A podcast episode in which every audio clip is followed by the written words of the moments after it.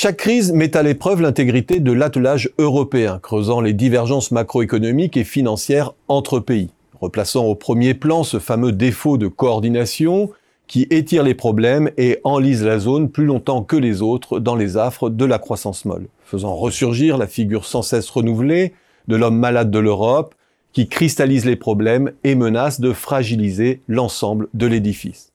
La crise sanitaire a semblé faire exception, ralliant tous les pays de la zone dans un grand élan keynésien de relance coordonnée, partiellement cofinancé par des émissions communes de dette. Ce n'est pas le cas avec la récession mondiale qui s'amorce aujourd'hui, où le chacun pour soi reprend le dessus. Certes, la ligne de fracture nord-sud, qui a polarisé l'attention depuis 2008, ne s'est pas rouverte de façon dramatique, contrairement à ce que l'on pouvait craindre compte tenu de la violence des chocs et de l'inégale récupération des économies au plan financier et structurel. Les chocs successifs depuis 2020 n'ont pas creusé les écarts de coûts unitaires, les divergences de déficit public ont été contenues, le Nord et notamment l'Allemagne n'étant pas en reste en matière de soutien public à l'économie. Les spreads demeurent eux-mêmes contenus, la BCE ayant levé les plafonds de détention qui lui permettent d'acheter les titres des pays en difficulté. Il n'en reste pas moins que les écarts de niveau d'endettement privé et public sont à leur paroxysme et qu'une remontée des taux place au premier rang du risque l'Italie concernant la dette publique ou la France concernant les entreprises. La hausse des taux devient de la sorte un facteur extrêmement puissant de divergence nord-sud et de résurgence du risque systémique. La crise géopolitique, catalyseur de la récession actuelle, ouvre de surcroît une seconde ligne de fracture Est-Ouest. Elle constitue d'abord un choc fortement asymétrique pour la zone. Elle a mis en exergue la profonde divergence de nos mix énergétiques et de nos dépendances aux ressources primaires, notamment fossiles. Elle a initié des stratégies publiques très disparates pour en contrebalancer l'impact sur les ménages et sur les entreprises. Certains pays favorisant les transferts à destination des populations les plus exposées, à l'instar des Pays-Bas, qui ont laissé filer les indices.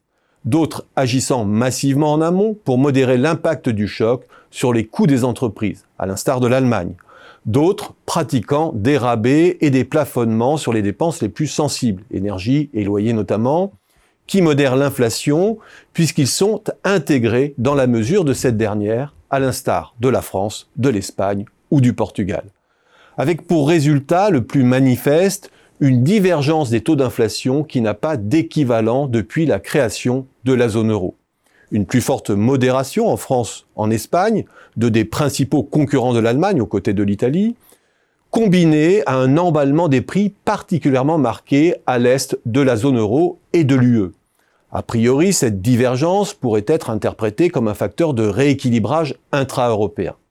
L'hégémonie industrielle allemande est doublement pénalisée. 1. Par une pression salariale plus forte en interne. 2 par la hausse des coûts importés sur sa base de sous-traitance dans les pays d'Europe orientale.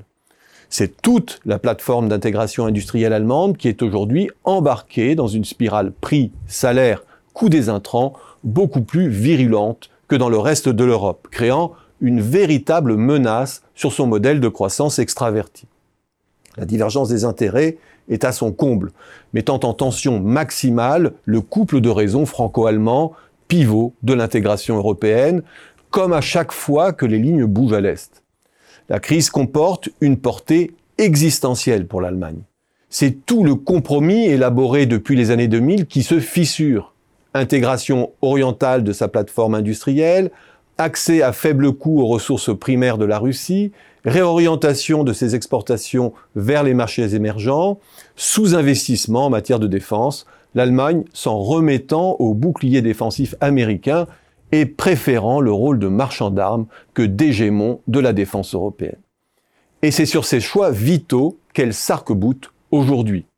Report du Conseil des ministres franco-allemands en octobre, réaffirmation de ses liens avec la Chine, double jeu en matière d'approvisionnement gazier auprès de la Russie, jusque dans sa gestion budgétaire non coopérative de la crise, préférant laisser filer les prix de l'énergie au plan européen pour rationner son usage par les ménages et subventionner ses entreprises pour en annuler l'impact sur sa compétitivité au détriment de ses partenaires.